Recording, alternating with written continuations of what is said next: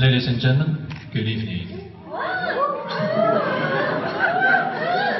Um, I'm Hu Ge, come from China. It's my great honor to be here this amazing night.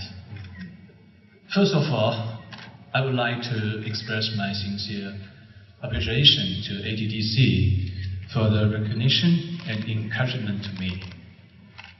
I might have done well, but this achievement couldn't be received without a wonderful script and a strong production team.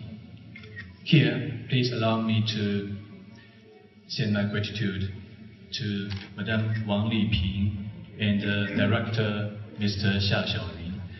They are my great mentors who have raised me up to a new level of my acting skills and also my life.